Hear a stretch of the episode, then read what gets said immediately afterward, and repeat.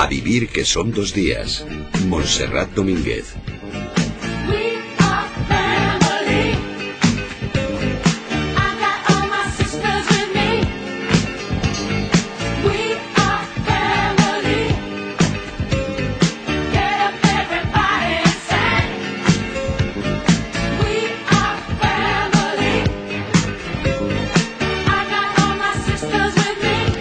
Pasan nueve minutos de las once de la mañana, de las diez en Canarias y Manu Verástegui, buenos días. Hola, muy buenos días. ¿Esta no es la sintonía del Club de Lectura? No, no es la sintonía del Club de Lectura. ¿Qué música es esta? Pues mira, como estamos haciendo este monográfico familiar, sí. pues vamos a poner unas musiquitas así trufando las secciones de aquí al final que hablen precisamente de la familia de alguna manera o que hagan referencia a la familia. Ajá.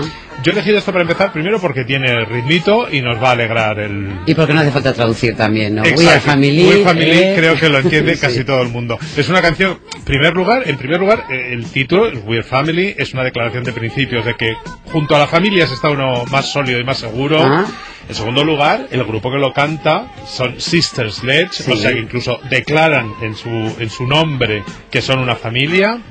Pero es que además, este cuarteto que en los años 70 hizo eh, eh, Rhythm and Blues, eh, disco y tuvieron este triunfazo con esa canción, cuando empezaron a cantar, Kim, Debra John y Kathy Sledge se llamaban las nietas de la señora Williams, porque su abuela, Viola- Violeta Williams, era cantante de ópera. Ah, Entonces querían un que homenaje. por ello. O sea que hay, hay continuamente homenajes a la familia. Oye, este Manu, por cierto, tú tienes una, una familia fantástica, ¿eh? Lo Sí, que yo conozco Sí, de una familia familia. fantástica, extensísima y estupenda. sí. Oye, ¿y si esto no es el club de lectura? ¿Qué hace Oscar López por ahí? Hola, Oscar. Buenos días, menos Buenos mal, días. Menos mal que saludáis. Vaya rollo, Oscar. vaya rollo os habéis pegado de entrada ya. O- eh, Oscar, feliz día del padre, ¿eh? Soy papá, yo Es verdad, feliz día del Ah, padre. Menos no, mal no, que alguien me dice algo porque mis hijos no me han dicho nada. Digo, a ¿Qué ver si alguien me felicita. ¿Qué dices? Y, y no te han dicho nada tampoco No. del cole. Mi hija es preadolescente, estaba durmiendo cuando he salido de casa y mi hijo juega fútbol y estaba jugando a fútbol ya a las 9 de la mañana. Muy bien. Por cierto, mis amores son estériles, pero que sepáis que mi primer nombre es José. ¿eh? Ah, José Manuel. felicidades. José O sea, Manuel, que- felicidades. Así me gusta. ¿Y tú te llamas José Oscar o Eh, no. Oscar José? Ni Oscar María Josep, tampoco. Josep Oscar, no. Bueno, Eh, dejadme que, que recuerde esta mañana que este, esta misma semana, el pasado miércoles, eh, fallecía en Cantabria a los 85 años una escritora y una pedagoga excepcional, Josefina Aldecoa. Eh, nos quedan parte de sus enseñanzas y las que dejó sobre todo escritas en la educación de nuestros hijos, Mujeres en Negro, La Enredada o Historia de una maestra. A ella le gustaba escribir sobre sus experiencias delante de sus alumnos, pero sobre todo le apasionaba enseñar. En 1959 fundó el Colegio Estilo de Madrid y allí puso en práctica su manera de entender la educación, una educación pública, laica y libre.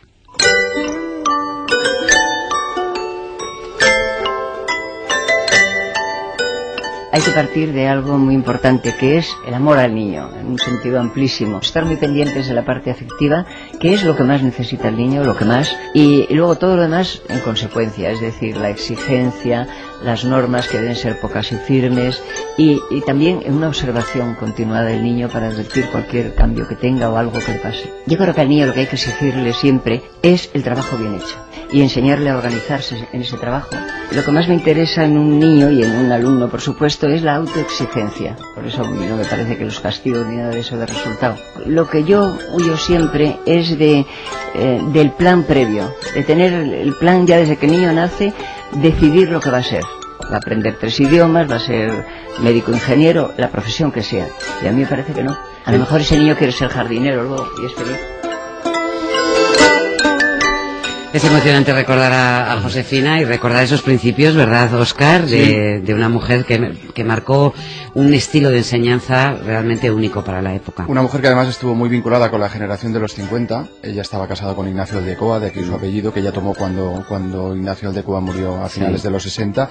Una mujer que era muy amiga de Carmen Martín Gaite, de Fernández Santos, de Sánchez Ferlosio. Y luego una mujer que era eh, encantadora. Yo tuve la oportunidad de entrevistarla cuando publicó en el 2008 Hermanas Hermanas, Mm. se reeditaba también Historia de una maestra, que, que, como sabéis Sí. es su novela más conocida. Una mujer elegantísima, muy educada, muy cortés y además una buena escritora, ¿eh? realmente. Yo, yo recomiendo, aprovecho ¿eh? para recomendar Historia de una maestra. Es su novela más conocida, pero también yo creo que es una de, de sus mejores novelas. Está francamente bien. Eh, Josefina decía que es fundamental eh, la afectividad, que los niños aprenden en su entorno, en su familia. Yo que hablamos de, de familias, me gusta recordarla a ella, no solamente por su faceta profesional, sino también porque viene, no es exactamente una saga, tal y como la entendemos, eh, pero los dos sean escritores. eh, la- y el, la el hecho de que ella adoptara el nombre, El nombre, del sí. matrimonio Y además, fijaos una cosa, es curioso también, ahora que aquí hablamos de sagas familiares, por su escuela, por la escuela estilo, Sí. pasó la saga de los Bardem, Sí. la saga de los Casariego, es decir, que son hermanos que eran escritores también, fueron educados allí. Marcos Giral Torrente escri- ha escrito en el país a un, un obituario tan lleno de cariño por lo que supuso su experiencia. Decía que venía rebotado de cantidad de colegios donde nunca se sintió bien y conseguía aprender hasta que entró en el estilo y entendió que había otra manera de, de rendir, de... Marcos Giral, por cierto, representante de otra saga. Es verdad, claro, de otra... Nieto de Torrente Nieto de Torrente Ballester, y, sí. de- y sobrino de Torrente Malvido. Ah. Oye, hablamos de sagas en la literatura, Venga. sagas de ficción y sagas eh, reales, es decir, padres, hijos, madres, nietos, porque hay unas cuantas, ¿no? Sí, hay un montón, tanto de familias que en las cuales los, difer- los diversos miembros escriben, como también, evidentemente, de cantidad de novelas que, Que tienen que ver con familias, sagas familiares. Bueno, empecemos con las sagas familiares de escritores. A ver, Manu, ¿tú quién nos propondrías para, Pues a mí las para primeras descubrir que se me... redescubrir? Porque lo, lo primero que se me viene a la cabeza automáticamente, desde luego, son las Bronte, por ejemplo. Las hermanas Bronte. Claro, las hermanas que también tenían un hermanico, pobrecilla, mi- pobrecillo mío. Charlotte, no Charlotte Bronte, la autora Emily. de Jane Eyre. Exacto, Emily Emily de. Cumbres Borrascosas. Sí. Y Ana, que quizá es la menos conocida. Yo no la conozco. pues escribió una novela también muy presentable y que en su momento tuvo uh, repercusión, que fue Agnes Grey. Pero desde luego no se pueden comparar con Cumbres Borrascosas, que quizás ha sido la más mm, conocida de, de todas las, eh, la producción de las Bronte, o Jane Eyre. Claro. Eh, aparte tienen... eh, mm, es curioso porque muchas veces cuando hablamos de las eh, familias también hablamos de que a- escriben sobre las... Bueno, a ver, yo cuando he empezado a preparar este programa he dicho, vamos a ver, es imposible separar la literatura de las familias. Salvo géneros muy Exacto. concretos, Sí. la familia siempre está presente. Sí, porque bien sea por el amor que hace que se funde una familia O por el desamor. exactamente o por la ascendencia por la descendencia es casi prácticamente imposible separar la literatura de las familias entonces casi toda la literatura habla de alguna manera de relaciones familiares. Eso es verdad. Luego entraremos porque hay algunas que sí que hacen especial hincapié en las relaciones eh, Es- o- familiares. o, ¿no? que De- se habla de diferente manera no Claro. según el momento histórico y según la tendencia ideológica del autor o, su- o sus credos, sus creencias, se habla de una manera o de otra, ¿no? de un punto de vista o de otro, pero siempre se trata. A ver, Oscar, ahora te pregunto, tu saga, eh, la, que- la primera que te viene a la cabeza, pero déjame que invite a los oyentes también a participar. Si llaman al 902 14 60 60, eh, pueden contarnos cuál es su saga familiar en la literatura favorita o su canción, por ejemplo, eh, que también claro. vamos a hablar de música y luego hablaremos de cine. Eh, ¿Hablaréis de los. Jackson 5? Inevitablemente. Pero, pero, Claro, pero, pero, pero, sí. ¿cómo no vamos a hablar de los Jackson Five? Ya, ¿Cómo ¿qué- no vamos ¿Qué a preguntas tengo? Bueno, yo lo digo porque hablando de hermanos, yo pensé, hombre, eh, una de hermanos, la primera que me, que me vino a la cabeza fue la de los hermanos Goitisolo, los tres Claro. hermanos, Ajá. escritores y grandísimos escritores, además hermanos marcados por la pérdida de la madre durante la guerra civil en un bombardeo aquí en Barcelona.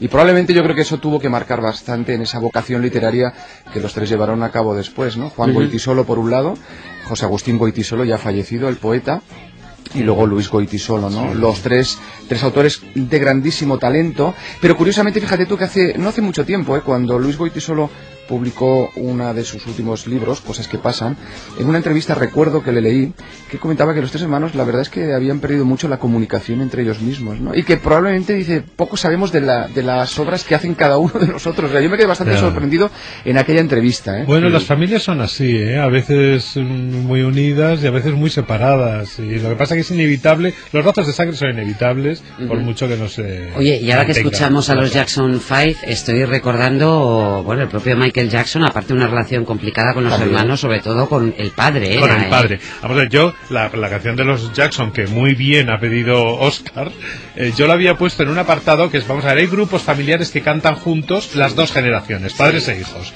Luego hay otro, que es lo que podríamos llamar los padres que dan el callo. Pero luego hay otro grupo que son los padres que ponen a trabajar a los niños, ¿sabes cómo te digo? Que es el caso de los Jackson 5 y muchos otros, la verdad. Pero en el caso de los Jackson 5 es muy descarado. Ya. Y son los típicos padres que a lo mejor no han conseguido sus propios objetivos artísticos Sí. y lo que hacen es pasarlo a la siguiente generación. Y este creo que fue el caso. Claro.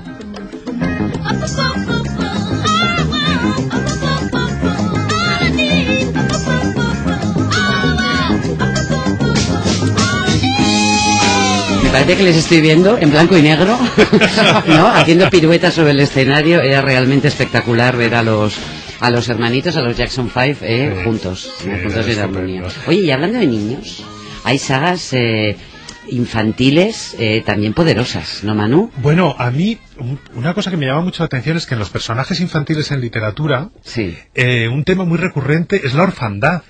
Claro. ¿No nos parece? Los que cuentos. muy- mucho los eh, cuentos incluso en una narrativa más para adultos, porque eh, si, en cuentos efectivamente podemos pensar en casos como Heidi o pero en, en literatura o bueno en Roald Dahl también tiene unas familias muy extrañas a las que los Harry niños Potter. Eh, Harry Potter, Potter, exactamente Harry Potter son- no hay familia, ¿no? bueno, hay una familia postiza. Sí, Sí, pues, la de los tíos. Que además no tiene muy bu- buena relación con ellos, ¿no? no. O el Matilda de Roald Dahl, por ejemplo, también es una situación muy rara. Oliver Twist. Oliver Twist, Tom Sawyer, ¿sabes? Sí. son siempre familias o, o- o niños huérfanos o de familias extrañamente desestructuradas, ¿no? Que quizá lo que hace es convertir a ese niño en un héroe con más eh, fortaleza, con más responsabilidad. Es que las familias felices dan para poco, ¿no? Sí. Literariamente Claro. no, no juegan. No, no, y en el cine tampoco. Necesitas una buena crisis familiar o un niño perdido o una niña que busca a sus Claro, padres para tener argumento, ¿no? Hablábamos también, al, al hablar de esto, de cuentos infantiles. Los cuentos infantiles que supone que están, que crean el imaginario de los Mm. niños.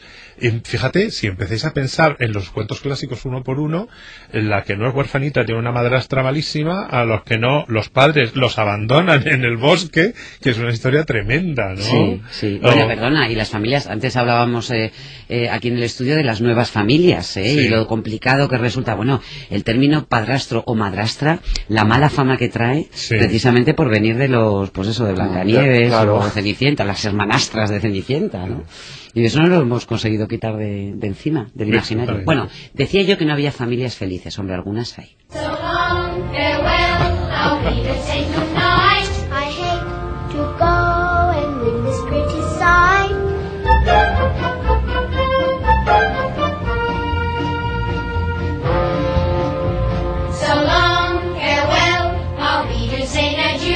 la familia Von Trapp, es verdad que estamos hablando de cine, pero también esta banda sonora... No, no, pero vamos a ver. Ha no trascendido, No, ¿no? estamos hablando de cine, estamos hablando de una historia real.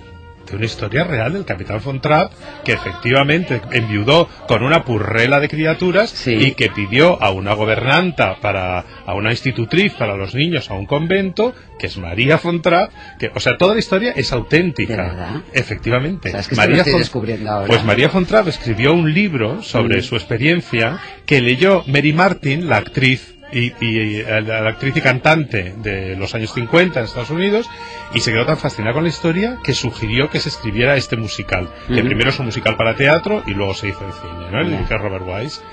Eh, la historia es auténtica lo único que por ejemplo, la huida de los nazis Sí. en la realidad fue un poquito menos aventurera, ¿eh? Ya. Nunca tuvieron que escalar los Alpes para huir de Salzburgo. Y cantar, cosa que por eso, otro lado- can- ¿cantaron mientras huían? Eso o- te iba a decir, tampoco cantaban. Tampoco iban cantando. Bueno, en realidad sí que cantaron por su- durante su vida, porque lo que hicieron fue organizarse una tournée de actuaciones Sí. y bajarse primero a Italia a actuar, luego ir a Inglaterra y de allí partieron a Estados Unidos. Sí, es que no hay nada como sacar provecho de la desgracia. hombre. Claro, es que es lo que estábamos diciendo. Una familia desgraciada vende muchísimo es mucho más interesante que una feliz. Os diré como dato, que esto lo he descubierto también ahora y me parece divertidísimo, que en este momento hay cuatro tataranietos del capitán Von Trapp que cantan eh, bajo el nombre de Von Trapp Children. Ay, qué bonito. Muy bonito. Y llevan vestiditos tiroleses, ¿eh? Llevan vestiditos Claro, tiroleses. pienso en, en, en nazis, pienso en alguna época en nazi que ha descrito muy bien eh, Thomas Mann, pero tiene un libro que yo no conozco y tengo muchísimas ganas eh, de leer, Oscar, que son los Buddenbrock. Es, es el, Es fue- fascinante, ¿no? eh, pero fue la primera novela precisamente de Thomas Mann, quien por cierto también pertenece a una saga a una Ujú, saga claro. de escritores, porque su padre Sí. era Heinrich Mann, eh, su hijo Klaus Mann, y aquí todo el mundo escribe. Bueno, pues esta de los Buddenbrock es una novela que yo desde luego te recomiendo, Monse, porque es magnífica. Le dio a conocer, es la historia de una familia de la alta burguesía, en, además en un pueblo que es Lübeck, todo transcurre ahí, que es la ciudad, la ciudad natal del propio autor, y es una historia donde vamos a, a vivir a partir de, de cuatro generaciones de esa familia durante 40 años, un poco la decadencia de esa familia y de la propia ciudad. ¿no? Algo que por otro lado hemos visto ya en otros libros. ¿Eh? Hombre, yo Pero- creo que esto sigue una tradición de- del naturalismo, del realismo y del, ra- del naturalismo del siglo XIX, ¿no? Algo muy que cara- contaban aquel- a efectivamente. esas sagas familiares interminables. que además que no se acaban nunca y donde pasa absolutamente de todo. Son novelas que realmente cuestan muchísimo resumir porque hay tantos personajes, hay tantas tramas y subtramas que se entrecruzan, o- ocurren tantas cosas que realmente es complicado, pero realmente es una novela que vale la pena leer. ¿eh? Oye, a mí en la música, en música hay una saga que me gusta especialmente. Esta. A ver, Manu, sin sacar el iPhone, que creo que tiene una, una aplicación que lo colocas al lado del micro y te Sí, y dice, te dice lo que- cuál es. Sí, No, no. Shazam. ¿Eh? La aplicación se llama Shazam. Shazam. Vale, ¿y tú la utilizas o qué? Pues sí, ¿Y, y es efectiva? pero radicalmente. Lo pones Bueno. 30 segundos y te dice qué canción es. Yo soy vuestra aplicación. Estos son los Solman Brothers. Ah, son Soul Brothers, que una formación familiar que, que tiene una curiosa historia, Ajá. porque está formada por dos hermanos, Sí. ¿no? Greg y Duane, pero poco después de tener su gran exitazo con, eh, con el concierto en Fillmore Sí. eh, Duane muere, con lo cual ya no hay hermanos en la formación, pero la banda se sigue llamando The Allman Brothers Band. Bueno, y ahora uno de ellos ha sacado también disco, Greg Allman. sacado que sí, el que queda. Eh, pero bueno, curiosamente, ya sin hermanos, él perpetúa la, la idea de que está formada por dos hermanos y, y sigue llamándose así. Bueno, es una de las bandas eh, de referencia del rock sureño. En Estados Unidos también hay unas cuantas eh, Sí. sagas familiares, ¿no, Oscar? Sí, hay, bueno, en Estados Unidos hay, por ejemplo, estoy pensando en el matrimonio de Paul Auster y Siri Husbeth, por ejemplo. Es verdad que los dos matrimonio. escriben... Sí. Y los dos monísimos, ¿no? Como inteligentes, como guapos, como ricos, guapos, como, guapos, como altos. que todos les admiramos. Y, y claro, después de leer a Paul Auster, te da como pereza leer a su, a su mujer y resulta que Siri Es escribe maravillosamente. Claro, claro. Sí, sí. Es una magnífica Pero yo Oye, estaba esto, pensando- esto en sí. las familias es tremendo, Mm. que eh, siempre se comparará, es lo que pasaba directamente con las Bronte, la buena es Emily, ¿sabes cómo te digo? Ajá. Siempre, o en Dumas, yo no sé, yo creo que en Dumas el padre es el, el bueno, ¿no? Y yo creo, fíjate tú, que con los mm, matrimonios pasa más eso. Más, sí, ¿no? los, los comparas más. o los ¿No te parece a ti? Porque, por ejemplo, aquí eh, siempre se habla Muñoz Molina, Elvira Lindo, por ejemplo, que es un matrimonio. Eh, está Martin Amis con Isabel Fonseca también. Bueno, Martin Amis, que también tiene a su padre, a Kingsley Amis. Sí, también tiene hay unas mezclas de... Bueno, en fin. Oye, y puestos a leer sobre familias, está Al Este del Edén, que es la gran epopeya, ¿no? La historia de dos familias eh, que escribió John Steinbeck, que, bueno, hay una película también importante, pero el libro, el libro es... Elia Kazan, ¿no? Sí. Elia Kazan con James Dean. Exactamente. Ah, Muy bien. Sí. Quédate luego también a- para hablar de cine. Pues esta es la historia de, de tres generaciones, sí, al este del Edén. De dos familias están los Tracks y los Hamilton. Entre, es una historia que transcurre entre la guerra de secesión norteamericana y la Primera Guerra Mundial. Y bueno, hay mucho amor, hay mucho odio, hay mucha traición, hay mucha mala leche. Es re- realmente una novela exquisita. Probablemente, o sea, yo estoy convencido que no es la mejor novela de Steinbeck, pero sí que es una de sus novelas más intensas también. Oye, vamos a escuchar una familia que es muy próxima, además estuvieron hace muy poquito tiempo aquí con nosotros y, y fue una auténtica delicia escucharles.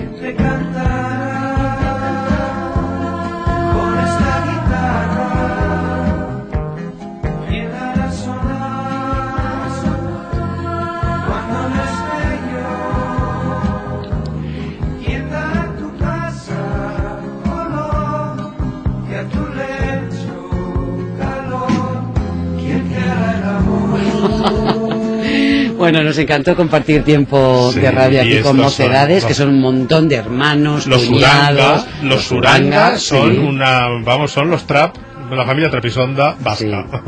Sí. Oye, Sí, y que ha se ha- encantado siempre. Pero ahora, ¿cómo se llaman casa. ahora en estos momentos? Ahora El consorcio. el no, ¿no? no, porque hay una formación de mocedades ¿Ah, liderada, esto a lo mejor me pegan por ello, pero liderada por Izaskun. ¿Ah, o sea, igualmente Uranga. ¿eh? Ya, O sea, estos se han casado, separado, divorciado, reproducido, ido, venido y han seguido cantando desde los años 60 sin parar. Oye, hablando de, de, mm, sagas y de familias, me extraña, Óscar, que no hayas citado todavía la de Gabriel García Márquez en Cien años de soledad. Está ahí guardada, ¿eh? Ah. la, historia, la historia de los Buen Día. Hombre. Esto, vamos, esto es... Además, fíjate, hablábamos antes de los Buddenbrook, donde se habla de esa, de esa decadencia familiar y de esa decadencia del lugar donde viven. Eso también está, precisamente, en esta novela de García Márquez, la decadencia de los Buendía durante diversas generaciones y la decadencia del pueblo que fundan, que es Macondo, el famoso. Macondo, ese lugar mítico, ¿no? Que también se va hundiendo lentamente a medida que pasan los años. Bueno, esta es una novela de saga familiar, de lectura obligada. Vamos,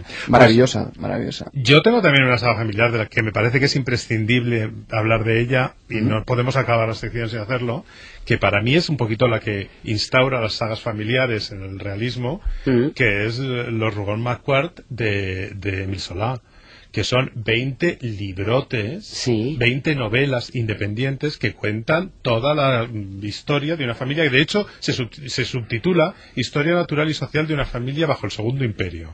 Y a ella pertenecen un montón de libros que la gente lee eh, independiente, lee por separado, casi sin saber que pertenecen a esta saga de, de 20 titulazos, pero es por ejemplo Naná, eh, Germinal. Ah, y eh, forman parte de un- exacto, de un todo. parte Sí, de todo un bloque. Bueno, si vamos a, humana. claro, y si nos vamos a Francia tendríamos que recordar a los Dumas, ¿no? Que eso sí que es un, sí, sí. ¿no? una Claro, auténtica saga. los hemos eh, Una dinastía. Claro, los hemos mencionado antes para hacer este enfrentamiento familiar. No sé si es absolutamente justo, pero bueno, el padre es que es autor de títulos tan tan imprescindibles y tan inolvidables como Los Tres Mosqueteros. Ya. Y yo creo que el hijo no estuvo a la altura, ¿eh? No estuvo a la altura. No. Lo que pasa es que tuvo la suerte de acertar con la Dama de las Camelias, que ha sido un tema útil para todo el mundo, porque se ha hecho de- con ella de todo, se ha hecho cine, ópera, musical, Mm. eh, se ha vuelto a escribir, se- bueno, eh, la re- realmente este fue su filón, pero no ha pasado a la historia por nada. Y si antes hablábamos de realismo mágico con García Márquez, hombre, también hay que recordar que Isabel Allende, que siempre se ha dicho que era una de sus Claro, claro. La Casa de los La Espíritus. Casa de los Espíritus. En el fondo es también una, una tragedia, una, una saga familiar de tres generaciones de chilenos, pues desde, bueno, desde el principios del siglo XX hasta los 70 más Y o menos, luego ¿no? a mí me, me han encantado sus últimos libros autobiográficos en los que habla de cómo se forma su familia, Su familia. que me parece que es muy representativa del momento en que vivimos. Oye, y muy que, y que habla de su familia en muchas ocasiones sin pudor, ¿eh? Sí, decir, sí. sacando ahí Trapos información muy, sí. muy, muy delicada. muy bien. Muy bien para conjurar los fantasmas también, Sí. todas estas historias de familias. Anda, los cores. Los cores, También, no. Podían faltar familia. ellos. Los- Oye, pues a pesar de que es verdad que dice Manu que es, es imposible obviar la familia, no hay, no hay ningún libro en el que de alguna manera no se trate algún tema que, que toca, aunque sea transversalmente a la familia. Y aunque hoy no tenemos recomendaciones, yo sí que voy a recomendar el libro de la autora que vamos a tener el próximo sábado, que es Rosa Montero. sí. Acabo de terminar Lágrimas en la lluvia, Sí. que aunque es un medio ciencia Es muy ficción, sorprendente, ¿verdad? es muy sorprendente Sí. y aborda una parte que es muy curiosa, que es la falta de memorias familiares y personales. sí, eh, y cómo se implantan artificialmente en ese mundo de replicantes, ¿no? De- del que habla Rosa Sí. Montero. Y es una reflexión muy interesante, ¿no? que es una serie. Os Es una serie. Es el inicio de una serie. Hablábamos de un lugar mítico, el Macondo de García Márquez. Bueno, ¿Ah, sí? pues Rosa Montero ha creado ese mundo y ese personaje que tú has leído, que es una replicante. Bruna Husky. eh, Bruna Husky, que es un nombre estupendo. Sí. Bueno, pues eso es una serie que ha empezado ahora con un arranque fantástico. Es una novela buenísima. ¿eh? A mí me ha encantado, por ¿Te ha eso la quería recomendar mucho. A mí Me- está impresionando tanto que empiezo a mirar mis fotos familiares con sospecha. Porque sospechas que te han implantado un chip. mentira. Claro. Bueno, bueno, de eso tendremos ocasión de hablar el próximo sábado. Oscar, querido, que tengas buena semana. Igualmente a todos. Y lamento no haber podido escuchar a Pimpinela. Pero está prevista. Un momento, un momento. Tenemos No, no, yo tiempo, digo tenemos tiempo, Juan. Pimpinela en honor de Oscar López. Por eso vete, olvida mi nombre, mi cara. Se me pone la piel de gallina. Jamás te pude. Yo pagaría por verte ahora mismo, Oscar López. Pues David me está viendo, ¿eh? Pero te has, te has- te has puesto de pie y has empezado a interpretar o no? Estoy emocionado, sí, pero me me falta la pareja. ¿Me faltas tú? Tienes que venirte de vez en cuando, ¿eh? Aquí a los estudios de Madrid. Venga, Pimpinela. Un ¿eh? beso a todos. También una familia Beso, importante. Oscar. Un beso, Oscar. Adiós. Manu, ¿te quedas? Sí, claro, Venga, vamos a seguir hablando de familias, de cine y de música aquí en A Vivir, que son dos días hasta ahora.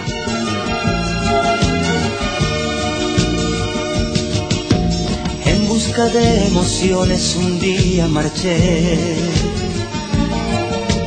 De un mundo de sensaciones que no encontré. Y al descubrir que era todo una gran fantasía volví. Porque entendí que quería las cosas que viven en ti. Adiós, Ayúdame, no hay nada más que hablar. piensa en mí, Adiós, por qué. Porque ahora soy yo la que quiere estar sin ti. Por eso vete, olvida mi nombre, mi cara, mi casa y pega la vuelta. Jamás te pude comprender. Vete, olvida mis ojos, mis manos, mis labios que no te desean. Estás mintiendo, ya lo sé. Vete, olvida que existo, que me conociste y no te sorprendas. Olvídate todo.